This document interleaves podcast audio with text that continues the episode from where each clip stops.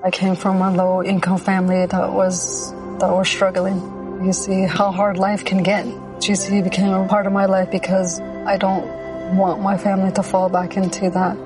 I never thought education would take me this far. I'm still young. I still have a lot to do in my life and just want to get things done the way I want with a good education under me. I'm Stacy and Grand Canyon University helped me find my purpose.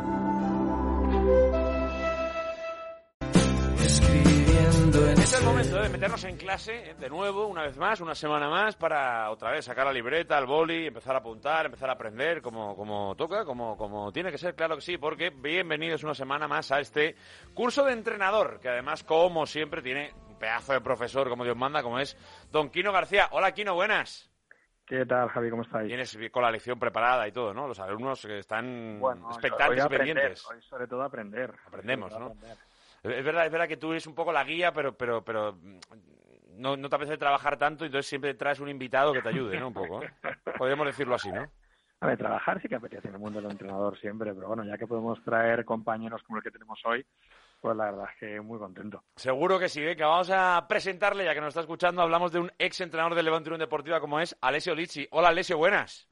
Hola, buenas a todos. ¿Qué tal, Alessio? ¿Cómo va la vida? ¿Cómo, cómo... Obviamente te hemos hecho seguimiento, estamos ahí pendientes, a ver si sale ahí alguna cosita, pero ¿cómo, cómo está siendo en estos meses después de, salir del, Levante? Supongo que consumiendo mucho fútbol, ¿no? Que, que es, que es lo que os gusta a los entrenadores y lo que nos gusta a los que seguimos todo el fútbol. Sí, sí, se trata de, de esperar y mientras estar, seguir formándome para, para estar preparado para el siguiente reto. Venga, vamos a empezar por ahí, Kino, ¿no? Porque eh, queremos, eh, estamos eh, analizando muchas cosas, ¿no? Eh, desde que arrancamos un poco desde el primer curso de, de entrenador hasta hoy, hemos hablado un poquito de todo, la perspectiva pues de gente de fuera, de aquí, de, de- de equipos que se enfrentan con, con primeras división en Copa, eh, analistas de vídeo que nos cuentan cómo actúan en el día a día, ¿no? En, en- en las jornadas. Hoy, por ejemplo, con Alessio queríamos ver un poco esa perspectiva de, de- de ese entrenador que, que- que, de momento eh, está un poquito a la espera y que casi cuando le toque tiene que reaccionar de forma, de forma muy rápida. No sé cómo se vive en esta espera, Alessio, en este, en este momento de formación, que eso es muy importante, todos lo decís, aquello de cuando paramos hay que aprovechar para formarse, porque luego el ritmo del día a día es durísimo, eh, pero sobre todo también supongo que, que con muchas ganas, ¿no? De, de volver a hacer lo que a uno le gusta. Sí, sí, la, perdón, termina. No, eso, eso, eso. Ah, vale, vale. Sí, sí, la- las ganas son, son increíbles. Es muy, es muy complicado estar eh, tanto tiempo parado. Bueno, que realmente si lo analizas en frío no es tanto porque hay entrenadores que llevan Sí. mucho más tiempo parados que yo. Pero como a mí no ha pasado nunca, pues es una situación nueva, complicada de, de gestionar, pero como todo en la vida pasa por algo y hay que, hay que saberlo enfocar bien. Yo, yo por, por, ejemplo, eh, hago preguntas que a lo mejor eh, no tienen eh, base o fundamento, o a lo mejor sí, sí, sí lo tienen, ¿no? Eh, eh, esto es lo, lo- lo típico que, que se debate muchas veces cuando, cuando los entrenadores a lo mejor no están acertando mucho en el equipo, ¿no? Y si tienen capacidad de variar, de modificar. La típica pregunta, Alessio, que no sé si, si, si tú tienes una respuesta muy clara, porque yo creo que nunca hay una respuesta que sea 100% acertada, de hasta qué punto un entrenador se adapta a un equipo o, los equipos se adaptan a los entrenadores. Lo digo por aquello de que cuando uno tiene el mercado abierto le puede venir una oferta de cualquier eh, perfil, ¿no? O de cual- y a lo mejor tiene que estar un poco expectante y abierto a, posibles opciones o diferentes perfiles de equipo. No, sé si, es algo que uno piensa mucho cuando, cuando está esperando. Bueno, eh, todo, todo tiene su peso. Eh, hay situaciones que, he tenido que rechazar porque no creo que no se acoplaban a lo que a lo que yo buscaba como el fútbol y, donde no, podía trabajar yo siendo yo al 100% y hay otras veces que igual te tienes que adaptar tú porque la situación igual es una situación que no te vuelve a pasar y te tienes que, que adaptar como por ejemplo fue fue el año pasado en el Levante, ¿no? Así que es un poco de... es un mix. Al final depende de cada situación y de, cada momento. Eh, eh, es- esa es la realidad. Eh, eh, cuando uno estudia el fútbol desde fuera, no sé si, da como para ver la evolución que va llevando. No sé si de los últimos tiempos, el último mundial, que- que no hace tanto, al final es una gran cita futbolística o la gran cita futbolística. No sé si te llama la atención mm, la tendencia que lleva el fútbol actual, si crees que va hacia algún lugar diferente o algún aprendizaje de los últimos tiempos de, la modernidad que nos, nos, vaya trayendo el, fútbol. Eh, eh, ¿te, gusta? Eh, ¿Estás viendo y encontrando ese tipo de, evoluciones que crees que nos va a enseñar el fútbol en los próximos meses o incluso que ya ha venido para quedarse? Yo creo sinceramente que la, innovación, innovación en este momento yo veo, veo muy poca. Veo lo que es el, fútbol como la moda, ¿no? Es, todo cíclico. Entonces se están dando muchas situaciones. Eh, ahora está muy de moda atacar los, cinco pasillos, ¿no? Con, con dos media puntas, un delantero y dos jugadores abiertos, o como Guardiola con dos ocho, dos, eh, dos extremos y un delantero para atacar siempre los cinco pasillos constantemente, que es una situación que en los años 60 se hacía, eh, vamos, siempre, la, la MW, ¿no? Famosa en W. Entonces, em, el fútbol es, cíclico y hay situaciones que ahora vuelven de moda, como ahora se, se va hacia mucho más hacia el marcaje individual que la zona, que en los años 90 era todo zona. Entonces, mm, son situaciones cíclicas que vuelven se quedan, luego los, los entrenadores se adaptan y se vuelve a otra cosa y hay adaptación y es constantemente eh, sacar situaciones que se estaban un poco olvidando, se readapta y encontrar siempre soluciones nuevas pero que ya han existido. Kino, ¿coincides un poco con, eh, esa situación cíclica que genera el fútbol? Sí, porque al final, eh, lo decía Alessio, ¿no? El, trato de inventado simplemente es esas armas, ¿no? Cómo las, las vamos utilizando y también cómo nos vamos adaptando al nuevo reglamento, por ejemplo, cuando, cuando se cambió a poder iniciar en saque de meta desde la propia área, que ya cambiaba algunas situaciones de presión o, de salida de balón. Y luego también una cosa muy importante, y de hecho, mira, voy a, aprovechar para meter una cuñita. La semana que viene viene Ginés Meléndez a dar una formación aquí a Valencia, al Daya, de, acerca de precisamente cómo va evolucionando el fútbol porque pertenece al panel Gira y la FIFA pues en cada mundial y en cada Eurocopa analiza cuáles son las tendencias, ¿no? Cuáles son las tendencias en el juego, cuáles son las tendencias en pues en el balón parado, en cómo se consigue éxito, si es con una transición, si es atacando de manera organizada. Y, y, comentaba en una charla anterior que ya le escuché que eso es cíclico, ¿no? Y que van viendo, por ejemplo, cuando cuando la España que ganó el mundial, pues eh, el juego posicional predominaba, en la Eurocopa de, Francia era un juego mucho más vertiginoso, mucho más vertical, eh, atacar los espacios. Y ahora parecía que volver otra vez a tener un, poco más la posesión y estaban esperando a ver el mundial que, datos arrojaba. Y bueno, los veremos eh, la semana que viene en la, en la charla, que la gente se puede inscribir desde la propia web de la federación.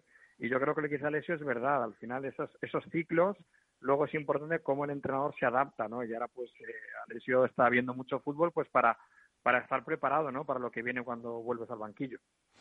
Eh, em, eh, coincide un poco con, la, tendencia esta un poco de... Es verdad que yo, yo creo que ahora está un poco intermedia, ¿no? Eh, hubo un momento en que parecía que el que no tuviera el balón es que no, le gustaba este juego y yo creo que ahora se ha, se ha quedado un poco... El, Mundial nos ha enseñado que, a veces cuando uno sobre todo se dedica a tapar mucho espacio, a, permitir poco al rival, puede tener éxito. Casos como el de Marruecos, todo esto nos lo han recordado en el Mundial, Alessio, ¿no? Javi, ah, bueno, perdón, eh, no, un apunto lo que decías, eh, es que en la anterior, en la anterior Eurocopa eh, los equipos con menos balón tuvieron más éxito en resultado. Sí, te refieres a la de 2020, que fue 21, pero... Claro, exactamente. Tuvieron más éxito los que tuvieron menos balón, entonces, a nivel de porcentaje. Entonces, ¿qué es el, tener balón? Hay que saber para qué lo tenemos, ¿no, Alessio? Esto, eso está clarísimo. Yo al final creo que es, actualmente todo el mundo ha entendido, bueno, casi todos, que, el equipo tiene que ser, actualmente en el fútbol actual cualquier equipo, aunque tú juegues en casa, te viene a ganarte y tiene armas para hacerte daño. Y tú tienes que ser consciente de que no existen los partidos ya donde tú dominas 90 minutos siempre y, y solo tienes que dedicar a atacar entonces, cada el fútbol ahora mismo está en un punto intermedio, como decías antes, donde todo entrenador ha, entendido que su equipo tiene que manejar todas las fases eh, muy bien. Por lo que es la, posesión del balón, yo creo que em, depende mucho del, de dónde, de cuál es tu equipo, ¿no? Si tú y de la competición, porque no es lo mismo una Champions o un Mundial o una Eurocopa donde después del grupo tú te metes en una fase donde eh, te vale el, empate, le vale a los dos equipos, digamos, entre comillas, y donde si con medio fallo igual te, se te complica la, eliminatoria a jugar una, una liga. Entonces, en una liga, si tú quieres estar arriba, pues yo creo, y los datos lo demuestran, que eh, con tener el balón tiene un valor importante siempre y cuando sepas qué hacerlo con él. En una eliminación, una fase de eliminación directa, como, es, como puede ser una Champions o eh, una, un Mundial, pues el balón no es tan importante, porque con, con, media jugada puedes ganar el partido y al final son tres, cuatro partidos que te llevan a, ganar la competición. Hay que ser mucho más práctico, ¿no? Es, aquello de las temporadas muertas del Madrid, aquellas que dicen, sí, sí, pero cuidado con la Champions, que... y efectivamente, ¿no? Los equipos que tienen, que tienen esa pegada y tienen esa capacidad de, oye, a un partido pues ser favoritos casi siempre, pues eh, en este tipo de competiciones pues tienen mucha más mucha más facilidad. Eh, yo quería preguntarte, ya que hablamos del fútbol moderno y de la tendencia moderna, desde el banquillo cómo se trabaja o no sé si ha modificado mucho. dos cuestiones. Te pregunto primero por la del bar. Eh, no, no, sé si mentalmente hay que trabajar más con el futbolista para, ya sea a favor o en contra, el típico gol que celebras que luego te anulan y al revés. ¿Cómo se trabaja ese tipo de situaciones que genera el bar? Yo creo que es una situación eh, muy trabajable en el sentido de que eh, está claro que si un gol es en fuera de juego no, eh, no tú puedes protestar todo lo que quieras, no, no cambia nada. Pero hay veces que la forma de protestar genera que el VAR tenga más sensibilidad a la hora de llamar el árbitro. O sea, sensibilidad entre comillas, no sé cómo cómo llamarlo, pero condiciona a que el bar vaya a revisar y esté más pendiente de, esta situación y de ir, de ir a verla, por ejemplo. Bueno, no quiero entrar en el ejemplo, mejor evitarlos, pero que eh, la forma de protestar, y he analizado casos de equipos que lo saben hacer muy bien y condiciona el bar en ciertas situaciones de ir a ver un penalti, una mano, una situación. Está claro que cuando son situaciones como fuera de juego, situaciones muy claras, no, pero hay situaciones donde mm, se puede condicionar. ¿Te refieres, Alessio, al típico momento este de prolongar el saque, ¿no? Hacer un poco de tiempo, que, que haya quien a lo mejor, eh, no sé si exagere o, se insista mucho, más o menos algún detallito que, que aconsejarías, ¿cuál sería? No, aconsejar no, pero cuando tú, tú, cuando tú sabes que puede haber penalti, yo creo que si todo el equipo va a protestar de forma contundente, se condiciona mucho la situación y van a ver, lo van a ver seguro.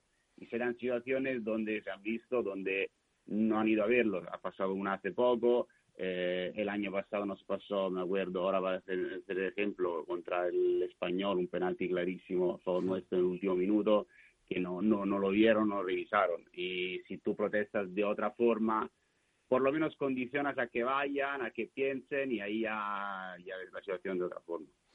Y la, la, otra eh, modificación de los últimos tiempos son los famosos cinco cambios.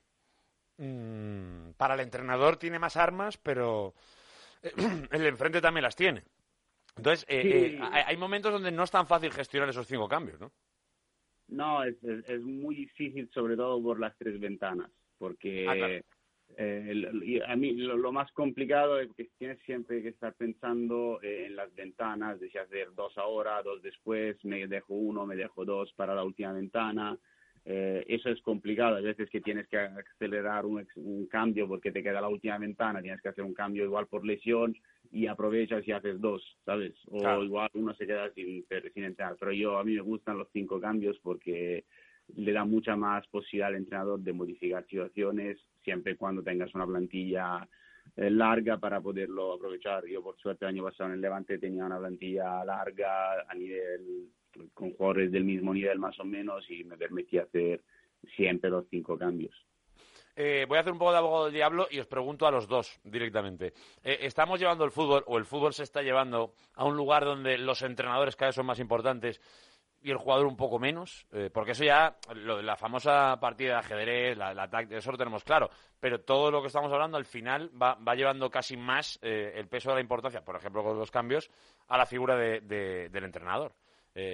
¿cómo, ves esto tú, Alessio? Y ahora luego también quiero la opinión de, de Kino. Yo creo que el entrenador es fundamental en un equipo, porque al final los números no, no engañan y si hay entrenadores que, que, todos los años eh, funcionan y tienen éxito, porque no, no es casualidad, ¿no? Y entonces yo siempre lo he pensado y lo sigo pensando que el entrenador es fundamental en un equipo y tiene, yo creo que tienen el, mismo valor. Luego con los jugadores, luego evidentemente eh, nunca será más importante los jugadores porque los jugadores están al campo y los jugadores son los que al final eh, marcan goles. Y, y, los jugadores buenos son los que están siempre por encima de cualquier entrenador y cualquier plantilla porque en cualquier momento te pueden te pueden solucionar eh, el partido. Si vemos el otro día hubo el ejemplo de bueno hace poco del Getafe español donde hay en un partido tres golazos y claro, tú puedes planificar, plantear y hacer lo que quieras, luego de la pilla José Luis la marca de medio campo y pues nada, ya está. Por eso los jugadores siempre, los jugadores buenos siempre están por encima de cualquier cosa. Kino, ¿tienes la esa percepción de que cada vez la figura del entrenador tiene más porcentaje de responsabilidad? Yo creo que el entrenador tiene un, porcentaje de responsabilidad importante, obviamente, en la gestión de, del equipo, pero como, como dice Alessio, al final el, fútbol es de los futbolistas y, obviamente eh, son los que al final eh, desempeñan la labor y, los que los que ejecutan, o lo dice Alessio, si meten un gol eh, maravilloso que no se puede preparar, no se puede entrenar, porque es una acción individual del jugador y al final es el que da el espectáculo. Yo creo que, el entrenador es muy importante, obviamente, pero, pero los más importantes al final son los futbolistas. Al final el entrenador yo creo que tiene que, que estar al servicio del equipo para tratar de sacar el máximo rendimiento de sus futbolistas y exigirles, obviamente, pero al final son ellos los que, los que van a jugar. Es verdad, ¿eh? a ver, yo creo que nadie duda ¿eh? de la importancia del futbolista, es una, es una obviedad, pero yo sí que te percibo esa sensación de que el entrenador cada vez va, tiene más armas, más capacidad de modificación, de preparación, de, y como cada vez mide incluso hasta más variables, pues eh, seguramente cada vez incide más eh, en todo lo que pasa en el fútbol. Ahora es verdad, el que mete la pelotita, obviamente, es el, es el que tiene las botas, las botas con tacos y el que está, el que está dentro del campo. Alessio, tenemos que dejarlo ya porque el tiempo no, no, no, no es muy grande, pero, pero ¿qué le pedirías a, a lo que viene por delante. Una, una ofertita pronto, eso ya lo tengo claro, pero, pero te gustaría en España, entiendo, ¿no? Eh, o, estás abierto. Bueno, Italia imagino que, también, claro. Mira, te, voy a hacer una pregunta que me gusta más incluso, que es, ¿hay una diferencia importante entre la, no sé, gestión del mundo del entrenador o el movimiento de banquillos entre Italia y España, o es algo similar?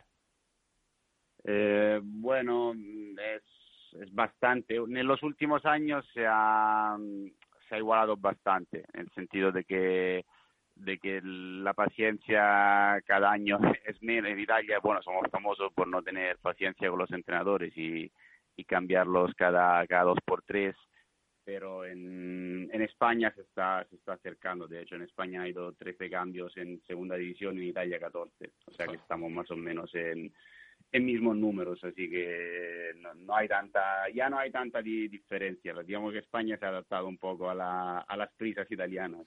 Entonces no, no, no, nos ponemos preferencias, ¿no? Ni España ni Italia. un, buen un buen proyecto nos vale donde sea, ¿no?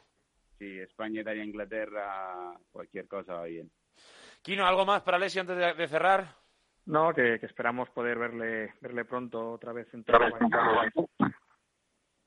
Muchas gracias, Kino. Yo también lo espero. Sí, hombre, sí. Seguro que sí. Lo veremos y lo contaremos, por supuesto, que eso es lo que queremos hacer eh, con todas las fortunas del mundo, que es lo que le deseamos a nuestro protagonista hoy, Alessio Lichi, el ex entrenador de Levante Unión Deportiva y el futuro entrenador de un equipo que dentro de nada le va a estar llamando al, teléfono. Eso lo, tenemos claro. Alessio, te mando, un abrazo, te mando un abrazo muy grande y de verdad que, que el fútbol se meta de lleno en tu vida otra vez prontito, ¿eh? Muchas gracias. Hasta ahora. A todos. Gracias. A Alessio Lichi, al ex entrenador de Levante Unión Deportiva, aquí no, que, que, ya sabes, ¿eh? aquí apuntando todos los días. ¿eh? eh sí, no, claro, al final, y, que al final Alessio decía cosas eh, que son muy importantes relacionadas con, con, la gestión del grupo, con adaptarse a, lo que pasa, con, esa, con estar, como decía él, atento a, lo que, a las tendencias que son cíclicas. Yo creo que, que un entrenador cuando no está entrenando tiene que estar preparándose para entrenar y yo creo que eso es fundamental. Y eso queríamos saber y conocer. Otra partecita, ¿eh? No siempre uno está ahí con la pizarra, con el... No, porque hay veces que ahí toca esperar. Pero bueno, en ese momento a lo mejor empiezas a formar el éxito de tu próximo trabajo. Que esa es la, clave. Estar, estar enchufado, estar calentando en la banda. Para que cuando te llamen, eh, entrar y que, y que no se note. Eh, te mando un abrazo muy grande, Kino. La semana que viene más, ¿eh? Efectivamente. ¿Eres optimista con lo, con lo de mañana o no? Bueno, vamos a ver, vamos a ver qué tal. El camino está muy parecido, ¿no? A otros que conocemos. A ver qué. Sí, sí, es verdad, es verdad. A ver qué pasa. A ver qué pasa. Aquí un abrazo grande. animando. Seguro. un abrazo.